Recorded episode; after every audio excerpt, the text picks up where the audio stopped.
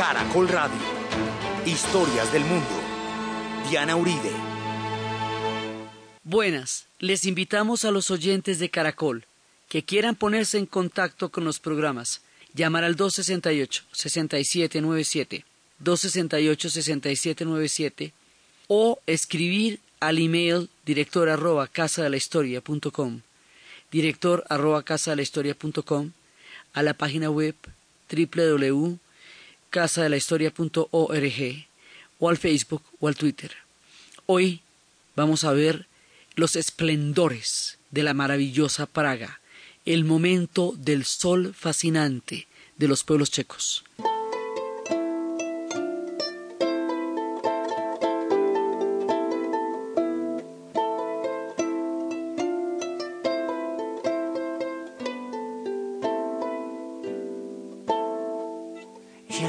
Muž, co světem šel a zpívalo svém cíli dál.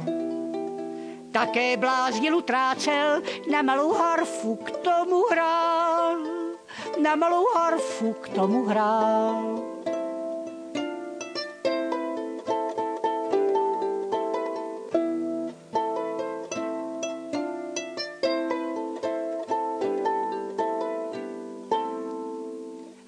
Všem, co věří krásným snům. La vez pasada estábamos viendo cómo se fueron formando los pueblos checos y estábamos viendo primero el gran reino de Moravia, que fue digamos como el primero en florecer. Y estábamos viendo cómo estos van a tener una formación muy temprana de una idea de Estado Nacional. Eso es muy importante porque no lo van a hacer, digamos, no van a poder culminar ese sueño, sino finalmente ya hasta el siglo XX, porque después cuando los imperios arranquen a repartirlos, ese sueño se volverá cada vez más una nostalgia terrible en el corazón y lo mismo le va a pasar a los polacos y a los húngaros. Entonces, ellos tienen esta idea muy claro. Primero fueron la Gran Moravia, y desde ahí empezó como la primera parte y después van a tener, pues estábamos hablando lo de lo- los Mir y todos esos, esos primeros, cuando van surgiendo los estados en eh, esta idea como hacia el siglo eh, sexto, séptimo, octavo, y después ya lo que llaman la denominación de checos, es, ya no aparece sino hasta finales del siglo IX y al principio se aplicaba solamente para el grupo de personas que rodeaban a los príncipes que reinaban y que participaban del poder político. La denominación se fue ampliando gradualmente y empezó a identificarse con la etnia eslava asentada en el país de los checos, con la lengua checa, y se formó una nación medieval checa. Y empezó como una primera idea. Acuérdense que eh, el, Bohemia viene de Bortislov, viene de una denominación Bosov, que era eh, después una voz celta que después latinizada se vuelve Bohemia. Y en Bohemia, y después de Bohemia viene esta voz de los checos, Chesky. La, la mayoría de las poblaciones que tienen ellos se llaman Chesky. Chesky Krumlov, que es uno de los pueblos más hermosos que la imaginación pueda concebir. Chesky Budweiser. Chesky para todo. Y ellos son checos y ellos son cheskis y ya finalmente eso terminó siendo el genérico de los pueblos checos, que como recordamos siempre son Moravia, Bohemia y Silesia. Entonces ellos se van formando, se van formando tempranamente y habíamos visto cómo empiezan con una primera dinastía que es la dinastía de los presmiselitas o premislitas por el príncipe Premils, eh, también llamado el labrador, y ahí arranca la primera dinastía. Esa dinastía es la que va a tener los Wenceslaos, Wenceslao I, Wenceslao II, Wenceslao III, y Wenceslao I va a ser San Wenceslao, y San Wenceslao es el que va a tener la, la gran... Eh, la gran plaza donde los episodios más sublimes, poéticos, desgarradores, trágicos, luminosos y tremendos de la historia checa ocurrirán en esa plaza de San Wenceslao. Pero también habíamos visto que después de que existe esta dinastía, los presmiselitas y, y los wenceslaos, o sea, la dinastía de los presmiselitas está formada por un pocotón de wenceslaos, Después hay un momento en que esta dinastía va a caer y va a haber una, y, habíamos visto cómo se había empezado a crear una, un castillo en Praga desde el 885, se va creando una fortaleza, se va formando a, pedazos la ciudad y la van creando allá y la van formando y empiezan a, a, crear cada vez una fortaleza más grande a las orillas del río Moldavia, Batlava lo llaman ellos también, y empieza a ser poco a poco Praga un centro cultural y político, primero durante la dinastía de los presbicelitas. Pero cuando hay un cambio de dinastía y después de los presbicelitas va a subir la dinastía de los Luxemburgo, entonces va a haber un personaje que va a crear esa dinastía y va eh, y él va a tener un hijo y el hijo va a ser, eh, eh, el hijo va a ser educado en París y le va a dar a este hijo una, digamos, una esmerada educación, lo van a volver, digamos, un personaje importante y cuando este hijo vaya a gobernar, el de la nueva dinastía de los Luxemburgo, ya cuando la ciudad de Praga tiene toda, ya, ya se está consolidando bastante, este personaje se va a volver el mejor de todos los checos, el propio, el único, el sensacional, el fantástico y el tremendo. Y cuando les digo todo esto me voy quedando cortica, porque para los checos es esto y mucho más. El personaje se llama Carlos IV. Y esto, mejor dicho, Carlos IV une las ciudades con ese puente tan impresionante, lleno de estatuas maravillosas, donde hoy día se une la gente a tocar jazz, donde hay una estatua de una mujer con una, eh, con una espada que está lista a defender la ciudad cuando lleguen los peores días de los checos. Están cada una de las estatuas que está en ese puente cuenta una historia de la ciudad y es un puente que habíamos dicho alguna vez que junto con los puentes de Florencia y los de Isfahán son los puentes más bonitos del mundo. Esto es una obra de arte por donde uno la vea y se van formando pedazos de la ciudad, pero Carlos es el que le va a dar a esto todo el esplendor. Entonces, Carlos cohesiona la ciudad, Carlos la crea, Carlos va a llegar a ser, él va a durar va a reinar de 1344 a 1378. Y bajo su reinado se inauguró la Universidad de Praga, la Universidad Carolina. Aquí nos vamos a enfrentar con que cada uno cree que su primera fue la primera, su universidad fue la primera, ¿no? Ellos dicen que fue la primera universidad de Europa del Este, también igual dicen los polacos.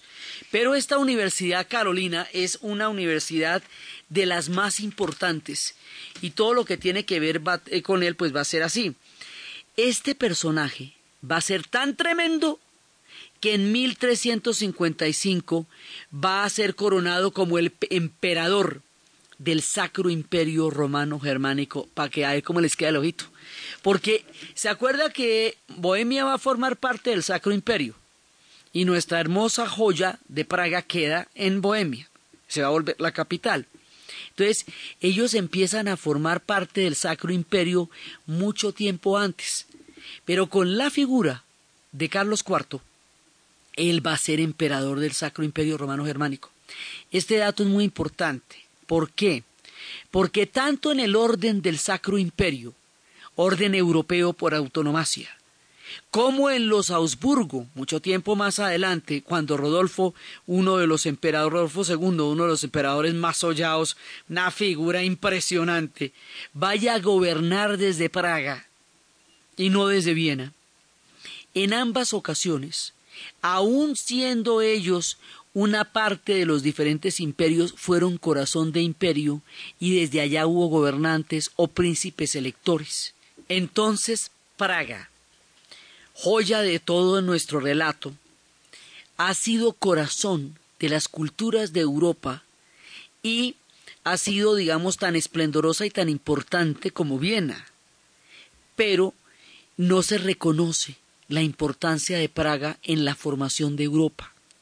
Por eso les digo que el hecho de que Carlos IV sea emperador, haya sido emperador del Sacro Imperio Romano Germánico, y el hecho de que Rodolfo II, Augsburgo, más, más adelante haya gobernado desde Bohemia, nos dice que Praga no es una, digamos, no es colateral a la, historia de la formación de estos pueblos, sino que es central. En tiempos de Carlos se unen las cuatro ciudades, se derrumban las barreras que antes podían separar un sector del otro, porque llegan a la conclusión de que ellos no eh, realmente nada los separa. Por eso, por eso les decía que los checos tienen unas soluciones políticas e históricas sumamente interesantes. Entonces se van juntando como los pedazos de las ciudades que se habían creando poco a poco desde la fortaleza, desde el castillo. Y van empezando a tener el esplendor que tiene Praga hoy día. La catedral de San Vito la empieza a construir Carlos y le va dando toda una vida al castillo. Carlos consolida la ciudad como tal, consolida Bohemia bajo el Sacro Imperio Romano Germánico construye el puente que lleva su nombre. Carlos vuelve esta, esta formación de estados, un sueño dorado, una época de gloria, un hombre ilustrado. Entonces todo se llama Carlos allá, todo. Y hay un balneario, porque también esto tiene unas historias de balnearios. Eh, esta región, la región de estas regiones de Bohemia, pero también las regiones de Hungría, son regiones donde hay termas, hay baños termales, hay unas aguas muy saludables que vienen de la montaña. Así que más adelante se va a crear la tradición de los balnearios como lugares de salud, donde la gente va a las fuentes y va tomando de las diferentes fuentes y allá les van a contar unas recetas de qué fuentes debes tomar. También en estas tierras surgió la homeopatía. Desde el punto de vista de la medicina, esta gente también tiene muchas historias que contar. Y hoy por hoy uno de esos balnearios es como el reflejo de un tiempo dorado que también tuvieron ellos y en uno de esos balnearios justamente es donde va a tener lugar la montaña mágica porque es uno de estos eh, sanatorios para la salación, para la salud en una época en que la gente tenía muchísimas enfermedades sobre todo del pulmón y de la tisis. Hoy por hoy ese balneario que está donde viven muchísimos rusos, muchísimos, muchísimos rusos que, que han ido tomando posesión poco a poco de esas tierras, se llama, como ustedes se podrían imaginar, Carlo Vivari. Entonces esto es Carlos para arriba y Carlos para abajo. El Museo de Cera de Praga, que los museos de cera son normalmente indicadores importantísimos de qué es lo que la gente emula de su propia historia y qué le interesa del mundo exterior, empieza por Carlos IV. Sea, toda la, primera, casi que la primera, el primer piso del Museo de Cera es Carlos IV. Entonces, donde usted se vaya, se va a encontrar a Carlos IV. Y por eso les decía que en el año 2000, cuando hicieron una encuesta de cuál era el mejor hombre, y hay que ver que esta gente ha tenido gente sumamente interesante, Carlos IV quedó considerado el mejor de los checos y la nación le rinde tributo por todas partes a su grandeza, a su ilustración, a su magnificencia y a todo lo que él hizo para llegar a consolidar este proyecto sentido del alma, que es el proyecto del Estado checo. Entonces mire, mire lo temprano en la historia. En 1355, cuando Praga ya es una ciudad de Padre y Señor nuestro, en esa época, en Inglaterra y en Francia todavía había unas guerras intestinas terribles y estaban lejos de llegar a formar todo el esplendor que tendrían más allá de la época del Renacimiento y de la era isabelina. Eso todavía se estaban, estaban consolidándose. Es decir, las naciones del este se van a consolidar como, como ciudades antes en términos de, de, formación de conocimiento de universidades que las, que las otras de, de, la Europa occidental. Digamos, esta gente ya en 1300 es una gente maravillosa y vamos a ver que también los polacos por estas épocas ya estaban, cuando estemos entrando en tierras polacas, pero muy, muy bien en términos de su consolidación de proyectos. Son, tempranos, son proyectos tempranos a pesar de su tardía presencia en la historia y el que marca la, el esplendor y la maravilla y el sueño dorado de la época gloriosa de Praga y de Bohemia es Carlos IV.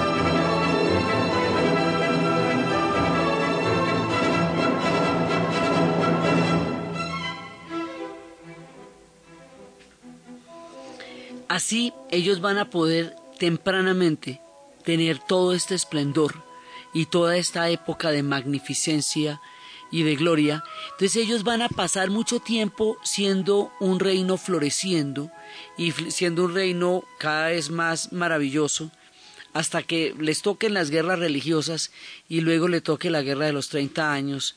Digamos, hay un tiempo anterior a que la geopolítica de la época les empiece a cobrar los altísimos tributos que van a pagar por estar en esa zona. Hay un tiempo dorado, una época gloriosa, en que ellos se consolidaron, florecieron, se fueron volviendo tan cultos y tan maravillosos como llegaron a ser, muy influenciados bajo la cultura germana, hay una influencia muy clara de la, cultura germana en, Praga, y también por, eh, por el influjo de Bizancio y por las historias que habíamos visto la vez pasada de Cirilo y Metodio, digamos, su posición los hace ser partícipes de muchas influencias culturales y formando su propia historia. Entonces, estos son los tiempos más bonitos y los tiempos más chéveres. Y ese imaginario, como ellos van a tener historias tan supremamente dramáticas después, como van a ser tan duros sus días de tragedia, esta época es recordada con especial cariño, con especial maravilla, porque es cuando ellos eran lo que siempre han querido ser, esa Praga maravillosa de la época de Carlos IV. Entonces, siempre que hemos hablado de las series, hay momentos en que se, se forma el imaginario de un pueblo, ese algo que constituye lo mejor que ellos piensan de sí mismos. Habíamos hablado cuando estábamos en la serie de México que la época, el larguísimo periodo indígena de los aztecas y de los mayas creó un imaginario histórico tan poderoso que pudieron aguantar después los tiempos de la conquista. Hablábamos en la era de Persia cómo Darío y Jerjes, primero los aqueménidas y luego los asánidas, van a crear el imaginario histórico que los persas llevan todavía en el corazón. Bueno, pues Carlos IV es el imaginario de los checos, él es la época dorada de los checos. Él representa la cumbre, la cúspide del desarrollo, el sentido de Estado, de Estado-nación, aunque los Estados nacionales no se definieran como tales en esa época todavía, pero los checos ya lo eran, ya lo eran, ya tenían, fíjese cómo estaban de consolidados, ¿no? Con su, con su etnia, con su lengua, con su, con sus influencias, con su arquitectura. La arquitectura es maravillosa. Entonces, en este punto de nuestro relato, empezamos a contar historias de Praga, pero con un elemento que también es muy importante, la judería. es tan importante la judería que Praga va a ser considerada la ciudad más, digamos, la ciudad que tiene la mayor cantidad de concentración de judería en toda Europa del Este durante mucho tiempo. Entonces aquí se nos tejen las dos historias, porque los judíos, habíamos visto la vez pasada, que los judíos van a tener dos asentamientos antiguos. Una vez que los expulsen del templo de Jerusalén, que los expulsen de, la tierra de Israel y de Judea, y que tengan que empezar, cuando son expulsados del templo en el año 70 en, eh, por los romanos, y luego cuando el suicidio colectivo de Masada, va a empezar lo que los judíos llaman la diáspora. Y la diáspora significa el larguísimo exilio que van a tener en la historia y cómo la historia de los judíos ya no va a transcurrir en el Medio Oriente, sino en la Europa. Y dentro de la historia de Europa, la historia de ellos en Praga va a ser muy importante. Entonces estábamos viendo que la diáspora se va en dos direcciones. En la dirección de España, que se llamaba Sefarad. Y los que se van para allá, para la España de Sefarad, se van a llamar los judíos sefarditas. Y unos y otros van a hacer una música de una belleza y de una exquisitez. Estas son canciones de los judíos sefarditas.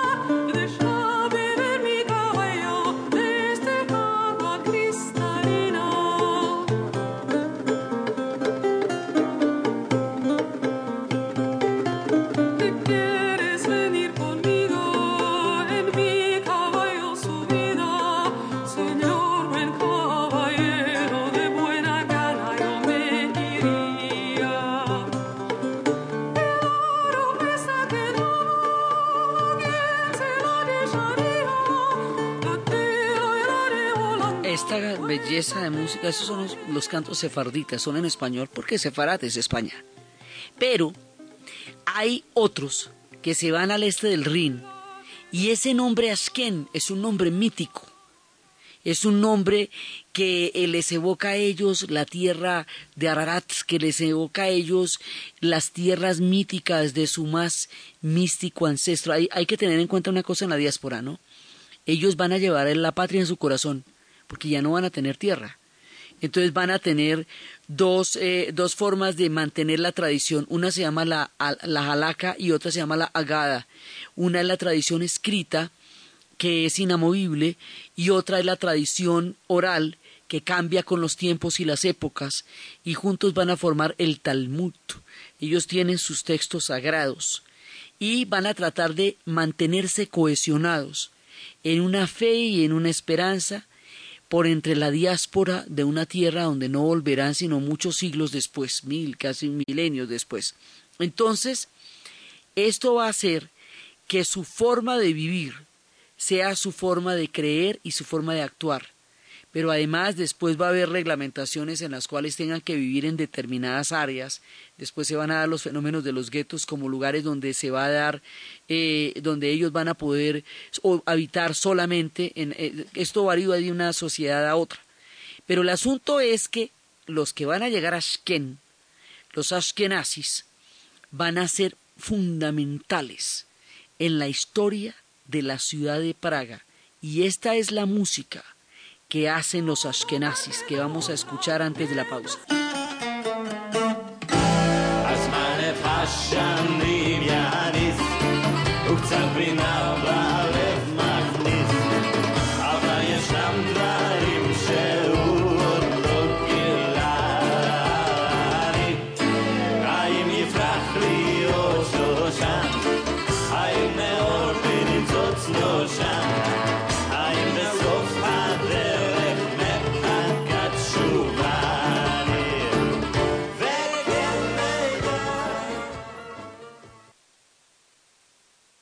Es la hora, Pepsamar Reflux. En Caracol Radio son las... En Caracol Radio son las 10 de la mañana y 33 minutos. ¿Ha sentido dolor y ardor en el esófago? Sensación quemante al recostarse náuseas después de comer, entonces usted sufre de reflujo. Ahora cuenta con Pepsamar Reflux, que actúa rápidamente convirtiéndose en un gel flotante que forma una barrera para evitar que los alimentos y ácidos regresen al esófago. Nuevo Pepsamar Reflux, la barrera antirreflujo. Es medicamento, no exceder su consumo. Si los síntomas persisten, consultar al médico. Última hora Deportiva Caracol. En el fútbol español, el líder Barcelona enfrenta hoy de visitante al Valencia en juego previsto para las 11 de la mañana hora colombiana. A las 3 de la tarde jugarán Atlético de Madrid ante Betis. El equipo madrileño tendrá como inicialista al recuperado Falcao García, mientras el Real Betis concentró para el partido al también colombiano Dorlan Pavón, último fichaje cedido por el Parma. En Colombia hoy fútbol así, 3.15 de la tarde, Itagüí Cúcuta y Junior Envigado. A las 5 y 30 Millonarios Equidad, a las 7 y 45 Tolima Medellín. Ya se cumplieron los partidos Quindío 0, Pasto 1, Alianza Petrolera 0, Santa Fe 3, Patriotas 1-1 con el Boyacá Chicó, Cali 2 1 ante el Once Caldas y Nacional 3, Atlético Huila 0. Más información en www.caracol.com.co y en Twitter, arroba caracoldeportes. ¿Y usted? ¿Cómo durmió anoche? Comodísimo. Colchones comodísimos para dormir profundamente. Disfruta tu vida libre de drogas. Distribuye respeto, responsabilidad, campo, sentimientos, dignidad. Porque cultivar, procesar, distribuir y traficar drogas es la cadena que debemos romper. Colombia, territorio libre de drogas. Una campaña del Ministerio del Interior y de Justicia y la Dirección Nacional de Estupefacientes. ¿Y usted? ¿Cómo durmió anoche? Comodísimo. Colchones comodísimos para dormir profundamente.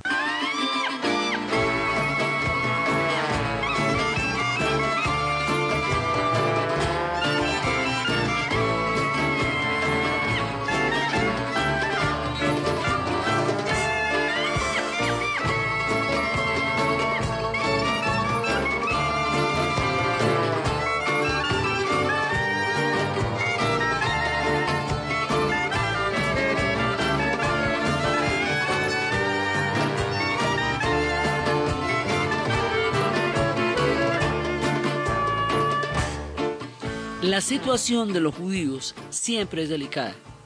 Y siempre es delicada porque están expuestos al vaivén de la voluntad de los gobernantes.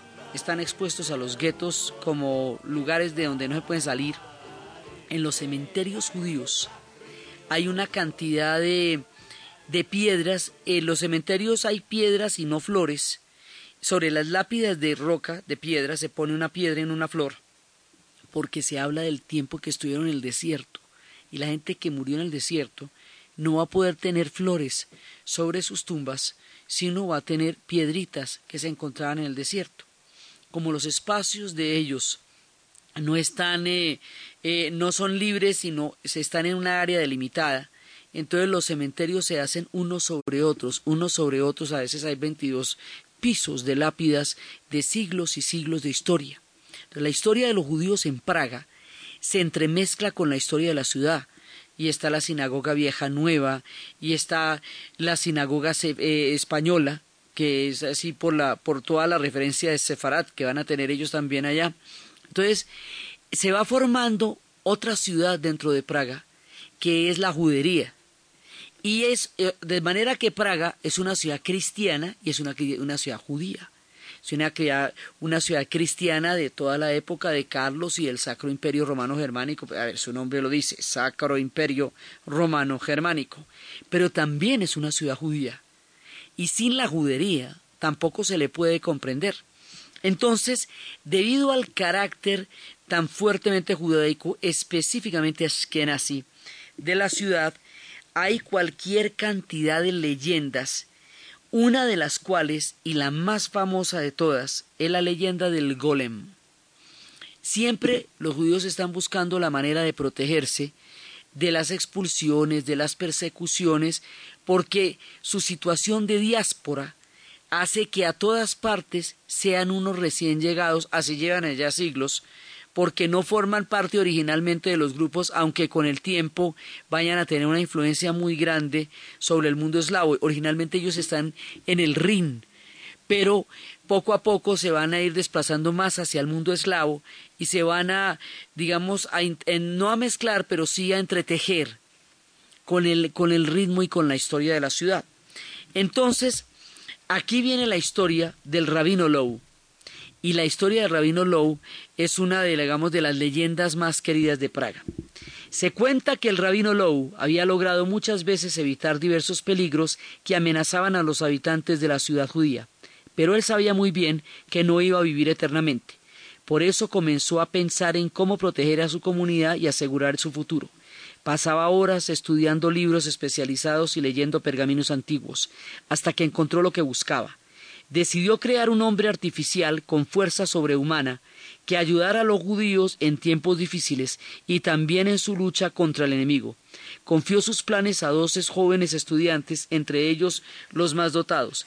Entonces, en el sótano de la casa del rabino empezaron a moldear juntos una figura gigantesca, el golem. Tan pronto terminaron, el rabino se dirigió a uno de los estudiantes diciéndole Tú tienes el carácter del fuego. Da siete vueltas alrededor del golem diciendo palabras sagradas en voz alta. El estudiante lo obedeció. Al dar la primera vuelta, la arcilla húmeda comenzó a secarse. Al dar la segunda vuelta, el golem comenzó a soltar calor, y en la séptima ya ardía. Ahora tú, que tienes el carácter del agua, le dijo el rabino a otro estudiante. El estudiante dio las siete vueltas al golem, orando a la vez, y la más ardiente iba enfriándose progresivamente. Al dar la última vuelta el golem tenía el color y la temperatura de la piel humana. Entonces el rabino a su vez comenzaba a dar vueltas alrededor de la figura de arcilla que estaba acostada. Iba diciendo palabras sagradas y después de la séptima vuelta al golem, el rabino aprovechó para colocar en su boca un pedacito de pergamino escrito con signo oculto. Los tres quedaron esperando a ver qué pasaría. El cuerpo del golem empezó a temblar. Sus ojos se abrieron y el golem se sentó. Su tamaño era gigantesco. Al pararse, tocaba la bóveda del techo. En general se veía como un hombre, solo que no sabía hablar, porque el secreto del habla es lo más sagrado, y ni el rabino sabía cómo dar este arte al golem. Vistieron al gigante con una ropa que le sirvió que usaban en la sinagoga y el rabino lo llevó a la cocina y le dijo a su mujer tengo un nuevo sirviente, se llama José, vivirá con nosotros y ayudará en la sinagoga y en la casa también. Y así sucedió. Por el día el golem ayudaba a la sinagoga, o se sentaba en un banco en la cocina del rabino, por la noche paseaba por las gigantescas calles del gueto judío para proteger a sus habitantes contra cualquier mal que pudiera ocurrirle. Tan pronto su figura gigantesca aparecía en la calle, la gente de malas intenciones se retiraba inmediatamente de su camino. El golem era obediente, hacía todo lo que fuera necesario, solo que a veces se pasaba los límites, se, se le iba la mano. Un día la mujer del rabino le ordenó traer agua para llenar un barril, entonces la calle se llenó de agua. Otro día lo mandaron a buscar manzanas y el golem al momento trajo un kiosco entero y a la vendedora asustada para que la mujer del rabino pudiera escoger la manzana que le parecía más chévere de todo lo que le había pedido. Algo había en el rabino Low que nunca olvidaba. Los viernes, antes del rezo nocturno en la sinagoga, antes del inicio del Sabbat, los judíos celebran a partir de las, de, la, del atardecer del viernes la fiesta sagrada del Sabbat. Y durante el Sabbat ellos no hacen absolutamente nada porque están en momento de oración. Entonces, el día que pasaba el Sabbat, que era el, día en que el rabino y todos descansaban, le tenía que sacar el pergamino de la boca eh, para que el golem también descansara. No hacerlo podría provocar que la fuerza del golem quedara fuera del control. Entonces un día la niña más pequeña del rabino se enfermó y el rabino estaba acostado al lecho de su hija y estaba tratando de, de, consentirla, ella estaba pálida, el rabino estaba preocupado, no sabía cómo aliviarla. Era viernes se estaba oscureciendo y el rabino, con la cabeza toda preocupada por, la, por su hija, salió de la sinagoga para dar el rezo nocturno y se le olvidó por completo el golem. Entonces estaba sentado en el banco y al pasar la hora en que acostumbraba a acostarse a dormir, se levantó y empezó a caminar por la cocina. Y cada vez empezó a caminar más rápido de una pared a otra, corriendo de un lado al otro, y comenzó a romper ventanas, se volvió loco, arrancó los paneles de madera, rompía en pedazos las puertas, arrancaba los árboles de raíces, y cuando ya no había nada más que destruir, llegó a la casa y rompió los muebles, la vajilla, tumbó los cuadros y las alfombras, hecho, armó el lío más grande. En otros momentos el rabino estaba comenzando el canto solemne de la sinagoga cuando se vino corriendo eh, un sirviente a avisarle lo que había pasado. Entonces el rabino vaciló un poco porque el salmo inicial del sábado judío acababa de cantarse y a partir de ese momento nadie debía hacer ningún tipo de actividad. Sin embargo, como las vidas humanas estaban corriendo peligro, porque el golem era capaz de destruir y de matar, el rabino salió deprisa a la sinagoga y se dirigió rápidamente a la casa donde el golem, y con un hacha en la mano estaba rompiendo los últimos muebles. José, basta ya, gritó. Y el, el, rabino a toda voz. El golem se tranquilizó. Enseguida se sentó obediente en el lugar de la cocina donde estaba tirados los restos del banco de madera, permitió sacar los pergaminos de la boca y se quedó inmóvil como un montón de arcilla. Entonces el rabino volvió a la sinagoga para seguir rezando volvió a cantar el salmo que inicia la llegada del sábado judío. Y a partir de ese tiempo, como recordatorio de este suceso, en la sinagoga vieja nueva, el salmo número 92 se canta dos veces, que lo que no ocurre con ningún otro salmo y no ocurre en ninguna otra sinagoga del mundo. El rabino regresó a la casa Después de haber cumplido con los rezos nocturnos, inmediatamente se fue a ver a su hijita enferma. La niña se había curado por un milagro. Estaba un poquito pálida del susto. El rabino Lowe sabía que la situación se le hubiera podido volver muy grave y que si no hubiera llegado a tiempo y con mucha tristeza tomó una decisión. Reunió a los estudiantes que le habían ayudado a crear el golem. Llevaron al gigante a la azotea de la sinagoga vieja nueva, y el rabino le ordenó que se acostara y cerrara los ojos. Los tres pasaron detrás de su cabeza y dijeron las frases sacras al revés. La respiración del golem fue cediendo hasta que dejó de respirar. Entonces el rabino sacó del pergamino de la boca del golem, dio siete vueltas alrededor de su cuerpo y su alumno hizo lo mismo. La piel del golem se fue poniendo gris hasta que adquirió el color de la arcilla. El otro estudiante también dio las siete vueltas y el cuerpo empezó a llenarse de grietas y a caerse pedazos. Luego taparon el cuerpo inmóvil con los restos de la lona y de la tela vieja. Al otro día el rabino les avisó a todos los sirvientes que José se había ido para siempre de la ciudad y que nunca volvería. Además le prohibió a todos entrar a la sinagoga vieja nueva por miedo de que alguien pudiera revivir al golem. Pero de todas formas alguien lo intentó, un infeliz lo intentó, dicen acá. Después de varios centenares de años, un estudiante pobre se enteró de la historia del golem se le ocurrió que un esclavo tan fuerte podría ayudarle a enriquecerse, y sin pensarlo dos veces se puso a estudiar los libros antiguos judíos hasta que encontró los textos sacros necesarios para revivir al gigante de arcilla. Formó un pergamino con signos secretos, se dirigió a la ciudad judía, por la noche subió a la azotea de la sinagoga vieja nueva, apartó las telas podridas, limpió los cuerpos del golem, el cuerpo del golem, y sacó del pergamino de su boca. Unos minutos después, las grietas del cuerpo del golem comenzaron a desaparecer. Su cuerpo comenzó a arder, soltaba nubes de humo y luego el gigante tembló. Abrió los ojos, se sentó y se paró. De repente comenzó a crecer y se fue volviendo tan poderoso y tan amenazante como una montaña de arcilla.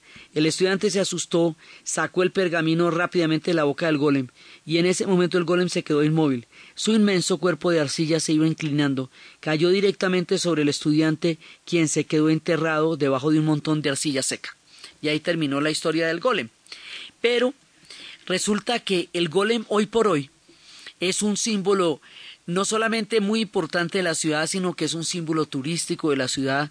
En todas partes le cuentan la historia del golem, tienen los golems de arcilla, pero si usted va al cementerio de la sinagoga vieja, eh, al cementerio judío, encuentra la tumba del rabino Lou.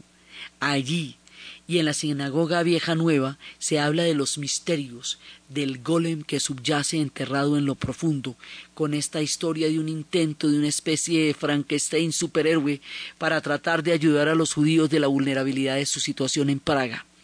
Jorge Luis Borges, el más maravilloso de todos nosotros, el más impresionante de todos los poetas, escribe un poema al golem que siempre es maravilloso volverlo a traer a nuestras historias, porque parte de una reflexión inquietante. Él dice que el rabino mira al golem con tristeza ante la imperfección de su criatura, que hubiera querido que fuera una criatura mucho mejor, que de alguna manera se avergonzaba de su precaria creación, de todo lo limitado que fuera. Y él piensa que ya ve que Dios, al ver al rabino, no pensará del rabino, o sea, de los hombres, lo mismo que el rabino piensa del golem.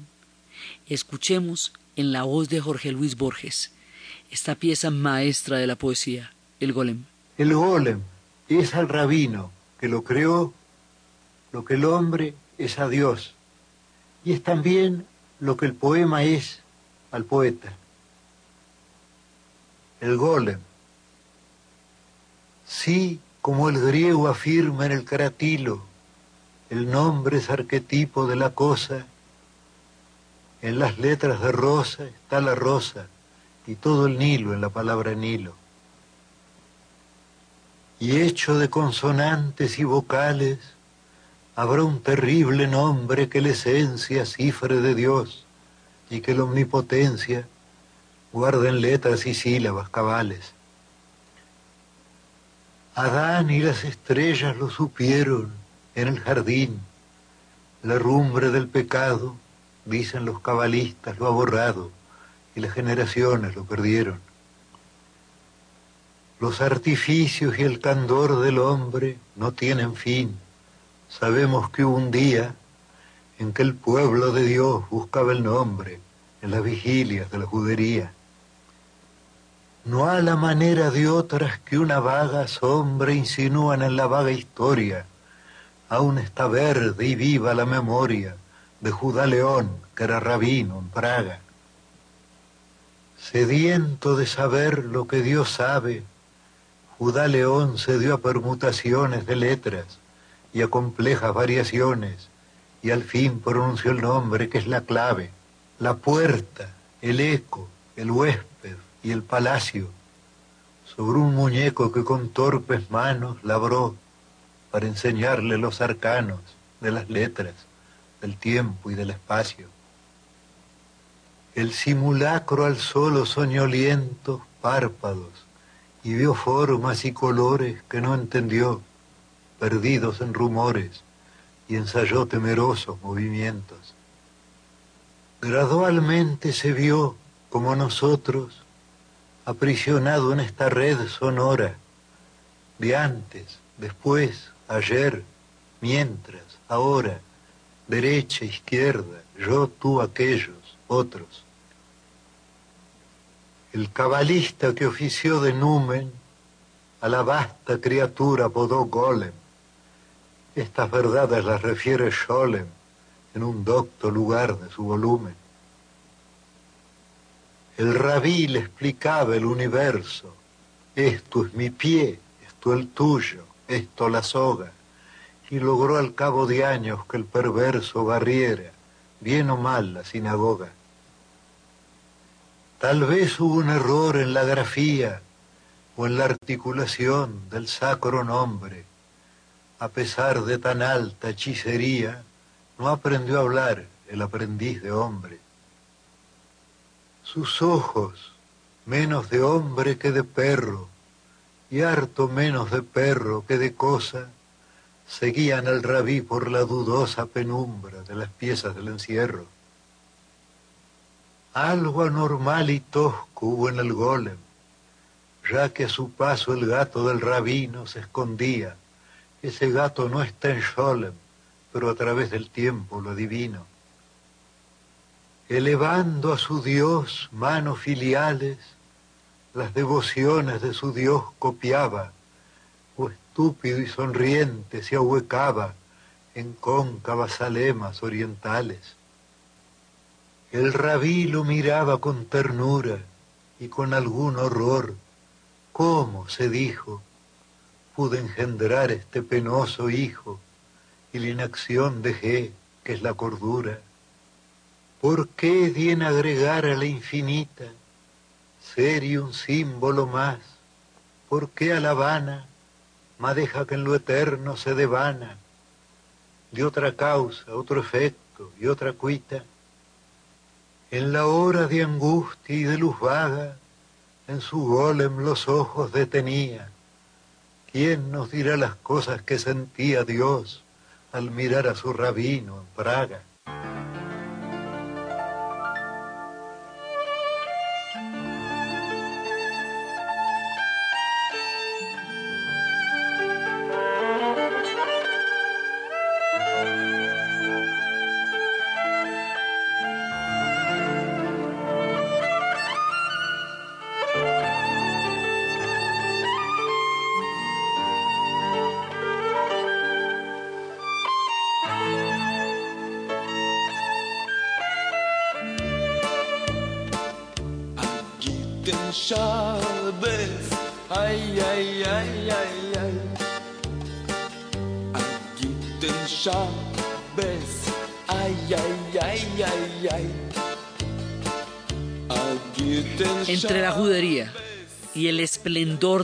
IV fueron creando una ciudad de una belleza que realmente es difícil de imaginar.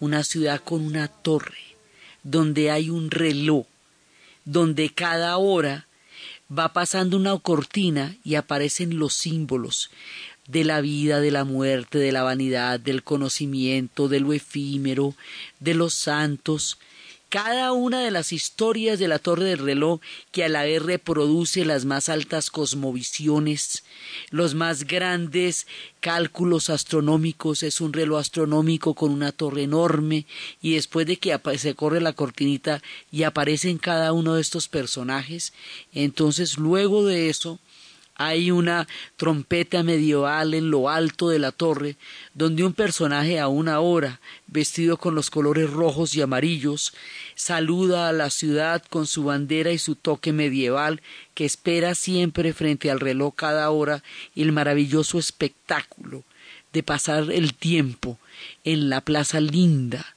de la ciudad de Praga, toda adoquinada, la ciudad de las cien torres, llena de las casas más hermosas, donde fluye el arte, la música, la literatura. Es la banda sonora de Praga es impresionante, a toda hora hay conciertos, siempre hay música en todos los momentos, hay conciertos en las calles, hay conciertos en las sinagogas y se oye a Gershwin en la, en la actualidad. Y siempre hay música en Praga porque el corazón bucólico, maravilloso, poético y musical de los checos es permanente y esa es su forma de acariciar la ciudad, llenándola de música, llenándola de maravilla.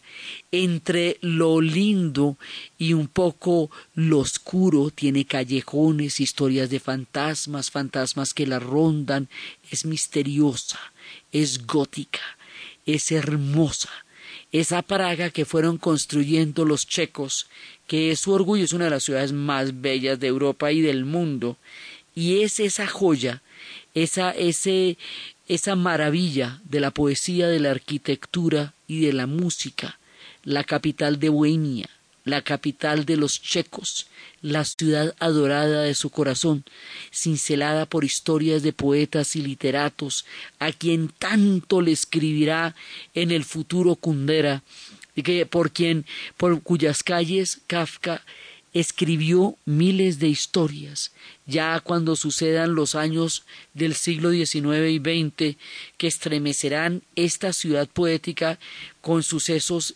impresionantemente dramáticos. Esta ciudad siempre va a ser protagonista de nuestros relatos y una parte de, lo que hemos hecho hoy es rendir tributo a la construcción de esta ciudad a través de las culturas que la han ido forjando, de la grandeza de Carlos IV y de la influencia poderosa de la judería y de las leyendas que gravitan en sus góticas y adoquinadas calles que se ven desde la torre como una visión alucinante y en cuya plaza está la estatua de John Hughes, cuya historia vamos a conocer en el siguiente programa. Entonces, desde los espacios de la hermosa Praga, del esplendor increíble de Carlos IV, del momento maravilloso del esplendor de Bohemia, de la judería, del golem, del rabino León, de la sinagoga vieja nueva, de los misterios que se encuentran en esta hermosa, poética y musical ciudad, en la narración de Ana Uribe, en la producción de Osito Rodríguez. Y para ustedes, feliz fin de semana.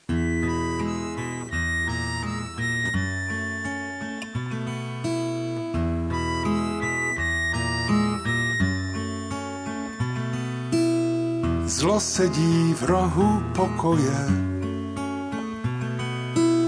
v křesle před televizí. A nikdo neví, kdo to je. Domácí nebo cizí. V haleně konstábla listuje našimi alby postava vyzáblá, jak z El Grekovy malby. Jsme to my, anebo to nejsme my, na fotkách z dovolené. Jsme to my, anebo to nejsme my, ty tváře opálené. Jsme to my, anebo to nejsme my.